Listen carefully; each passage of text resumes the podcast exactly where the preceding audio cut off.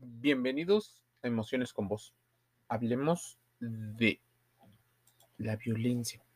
Cute aggression. O esa, ese bullying, esa agresividad ante cosas que pudieran parecernos bonitas. Parece una contradicción y espero no caigas en disonancia cognitiva. Muchos de los movimientos que hacemos se hacen de manera inconsciente, se hacen por instinto y se hacen por situaciones que desconocemos. Por ejemplo, la visión de un bebé adorable o de un cachorro tierno puede provocarnos las ganas de apretarlo fuerte, incluso de pellizcarlo o de morder una parte. Esta agresividad aparentemente contradictoria cumple con una función. Ese fenómeno cute aggression. ¿Lo has escuchado? Bueno, ¿alguna vez te han dado ganas de hacer este tipo de acciones? Bueno, tal vez sueles apretar los puños de emoción cuando ves a un, cachorro en la calle. Has llegado incluso a morder a alguna persona esa muestra aparentemente cariñosa, para algunos pudiera parecer una situación de, violencia. Es un fenómeno psicológico un tanto curioso. Esos comportamientos agresivos se producen ante la visión de una persona, animal o incluso objeto al que calificamos como adorable, tierno, lindo. Las emociones que nos producen contemplarlo nos lleva sin quererlo a emitir este tipo de respuestas que parecen poco razonables y muy contradictorias. Sin embargo, se trata de algo que algunas personas lo consideran incluso hasta común. ¿En qué consiste la, el cute aggression? O esta mm, violencia, este bullying, eh, sin romantizarlo. El término cute aggression podría definirse como la agresividad ante esas cosas bonitas.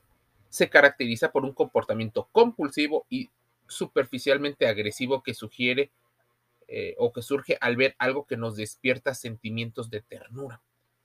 Así podemos emitir respuestas de diversos tipos. Yo te dije algunas. El fenómeno fue explorado por primera vez por Rebecca Dyer y Oriana Aragón, investigadoras del Departamento de Psicología de la Universidad de Yale. Propusieron el término playful aggression o agresión lúdica para designar este tipo de reacciones y encontrar de qué se trata o que pudiera mucho que ver con una expresión dismorfa, dimorfa, dimorfa. Expresiones dimorfas y su función regulatoria.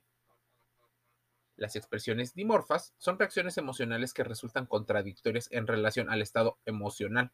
Por ejemplo, cuando reímos por ansiedad o lloramos de alegría. En un principio, el llanto se asocia a una emoción eh, contraria, la tristeza. Sin embargo, puede aparecer también ante la felicidad para actuar como un mecanismo compensatorio y regulatorio. Se ha encontrado que este tipo de expresiones dimorfas aparecen cuando la emoción resulta mm, abrumadora, tal vez desbordante, por su intensidad, por su frecuencia o por una aparición en un momento en el que desconocemos. Existen, por supuesto, factores que implican o implicados en la experiencia de la cute aggression. Entre los hallazgos, em, se puede ver que hay gente más susceptible a través de este tipo de situaciones. Pero no, no romanticemos, por ejemplo, la violencia porque pudiera ser algo de lo que estamos, eh, podríamos estarnos desviando. Existen personas, por supuesto, agresivas, que incluso pudieran ser pasivo-agresivas. ¿Dónde está el límite? ¿Cuáles son las actitudes justificativas del comportamiento agresivo y violento de las personas. Tal vez esto puede ser el principio de muchas situaciones si no aprendemos a regular la forma en la que expresamos nuestras emociones. Muchas personas a lo largo de su educación han creído que la persona que te molesta en, en la escuela, por ejemplo, en el trabajo, pudiera ser una persona, una, que te ve como una persona amenazante para las características que tiene y por eso te agrede intentando mantener una especie de control y superioridad. Otras personas dicen que es una forma desregulada de expresar sus emociones y que pudiera haber una ternura dentro de la agresión. De hecho, em, este tipo de agresiones eh, o microagresiones podrían ser mucho más comunes cuando de relaciones de, dos varones eh, pudieran ocurrir. Dos varones heterosexuales, déjame aclarar. O sea, dos amigos, dos conocidos, como socialmente no está bien visto que haya abrazos, que tal vez haya besos o que haya otras muestras de afecto. La agresión puede cumplir, la agresión lúdica puede tornarse en dos características. Incluso los lenguajes pasivo-agresivos pudieran formar parte de la forma en la que intentamos demostrar que algo nos parece adecuado o apropiado. Por supuesto, lo justificaremos y siempre intentaremos quedar bien para no caer en la disonancia de que nosotros somos las personas malas. Mira, existen factores clave, por ejemplo, por lo que las mascotas llegan a morder. Recibir una educación equilibrada desde pequeños es pilar fundamental tanto para los animales como para las personas desde pequeños hasta la vida adulta. En el caso de los animales, muchas de las causas somos nosotros mismos. En ocasiones, sobre todo, eh, nuestras mascotas o las mascotas expresan sus sentimientos y lo que desean de mil maneras diferentes y no se sabe entender. Tal vez porque no somos tan empáticos, tal vez porque ni siquiera tenemos un momento para que se puedan expresar eh, sanamente y de manera lúdica. A veces emitir gruñidos o levantar el labio es una forma de comunicar que algo tal vez no les está pareciendo. Por lo general hacen uso de estas señales antes de atacar. Muchas personas consideran que está jugando, sea perro, sea gato. A veces simplemente no saben calibrar su fuerza cuando juegan o cuando nos quieren mostrar cariño y pueden hacer daño sin querer.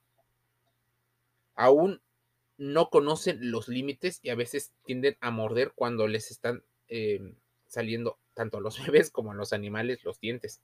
Un comportamiento muy común en los pequeños que están aprendiendo a regular Muchas personas y muchos animales tienen un alto grado de ansiedad. Cuando nuestro animal de compañía o el bebé se sienten estresados o se sienten acorralados, su tendencia es atacar. Por eso es importante identificar las causas de su malestar. A veces un cambio de sus rutinas ya puede ser un motivo de estrés. Muchas ocasiones eh, los berrinches y los enfados pueden ser ciertas eh, detonantes de ciertas características. Otras personas y animales pueden llegarse a sentir mal o enfermos, por supuesto. Entonces necesitaremos encontrar tanto en el humano como en los animales momentos lúdicos. También necesitaríamos diversidad con cierta frecuencia. Necesitamos encontrar un sitio. Y de hecho, dicen algunos sociólogos que el deporte es justo uno de los vehículos por el cual los humanos, aparte de aprender, entendemos cómo regularizar y es un sitio eh, adecuado para sacar esa, ese cute aggression, esa agresión linda o agresión cariñosa, para regularnos en otros estados eh, sociales y psicológicos diferentes. Pero no debemos olvidar que existen comportamientos pasivo-agresivos y que esos comportamientos, reconocerlos, te pueden evitar de muchas situaciones. Desde aquel momento y hasta la actualidad, se ha considerado como un rasgo que acompaña las psicopatologías de las personalidades del clúster B, sobre todo personalidades narcisistas, personalidades eh, antisociales y personalidades límite o trastorno límite de la personalidad. Imagínense, el comportamiento pasivo o agresivo fue contemplado algunos años atrás como parte de un trastorno de personalidad estructurado y con una entidad clínica propia pese a que en las ediciones del DSM posteriores a la tercera se excluyó para evitar el posible sobrediagnóstico eh, que parecía precipitar desde aquel momento. Muchas cosas cambiaron. Se trata, por ejemplo, las conductas pasivo-agresivas de conductas de naturaleza no verbal, aunque en ocasiones pueden adoptar también el peso de palabras explícitas y, por ejemplo, preñadas de una ira sórdica que oculta una máscara de su frágil realidad. El comportamiento pasivo-agresivo no aspira a la resolución de conflictos, sino que tiene como objeto la expresión ambigua de las emociones y la producción de algún agravio silencioso o de la violencia psicológica.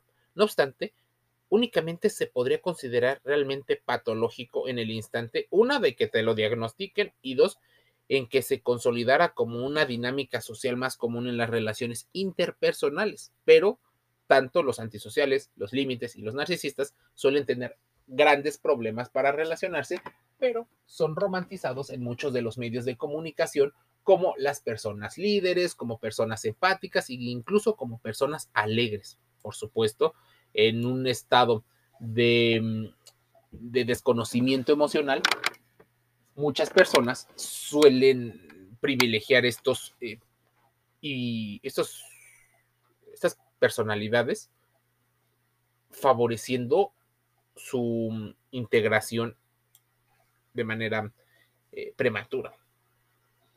¿Qué características tienen las personas del comportamiento pasivo y agresivo y por qué debemos de considerarlos? Incluso considerar em, como algo cercano a la acute aggression. Tienen una resistencia pasiva y ambigua. Es común que la actitud pasivo agresivo curse con lo que se conoce como resistencia pasiva, que es, en este supuesto, la persona mostraría un total acuerdo con aquello que le sugiere, incluso podría aceptar de buena gana tales peticiones, por ejemplo, las de ayuda, pero posteriormente actuaría como si realmente se opusiera a ellas.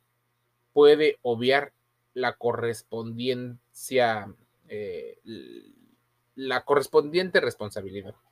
Esta ambigüedad tiene un carácter intencional y busca arrasar al otro a un terreno en el que reine la, eh, lo imprevisto y la ausencia absoluta de control, extendiéndose pues sus verdaderas intenciones. Existe un sentimiento de incomprensión y de falta de aprecio por las afirmaciones que se les dicen los demás. Una actitud tóxica, incluso intencional, que pretende manipular el afecto del interlocutor para muchos también tiene que ver con la osquedad. La osquedad es una característica central de las personas pasivo-agresivas.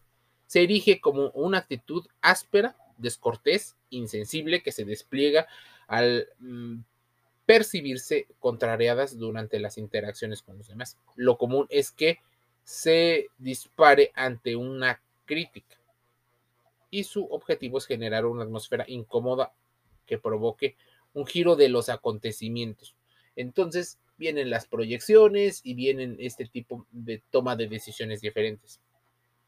Hay un desdén en ocasiones hacia la autoridad, hay envidias, eh, ya sea patológicas o mm, eh, minimizar la relevancia de ciertos eh, hechos, de méritos y subrayar los fracasos previos. O sea, cuando, ya sabes, ¿no? Cuando en los argumentos criticamos al otro, y no tanto al argumento, sino a la persona. Existen quejas sobre una supuesta mala suerte, una oscilación desafiante, pero también de arrepentimiento y culpa. Puede ocurrir algún sabotaje o autosabotaje, protestas de que las demás personas hacen demandas excesivas y tendencias a la sobreargumentación y la obstrucción de los esfuerzos ajenos. Así, la acute aggression podría ser algo que más allá de darnos cariño, un impulso agresivo que experimentan algunos al ver cosas que nos parecieran incluso adorables. Bueno, malo, lindo. Todo esto tiene muchísimo que ver en el control y en, el, en la gestión de las emociones. Debes de, de considerarlo, porque incluso dicen que existen razones eh, científicas más allá del estudio que te he citado. Después de, por ejemplo, analizar diversas eh, situaciones, yo te sugeriría, una, contrastarlo con diferentes especialistas. Dos, no romantizarlo y no solo tomarlo como sesgo cognitivo para que cuadre con actitudes que puedas llegar a tener. Y la tercera, que te suscribas a Emociones con. Estamos gratis en los mejores podcasts como Spotify, Google Podcast, Amazon Music Audible, eh, iHeartRadio, Apple Podcast, iTunes, Deezer y seguramente algún otro más. Te envío un saludo y nos escuchamos el día de mañana.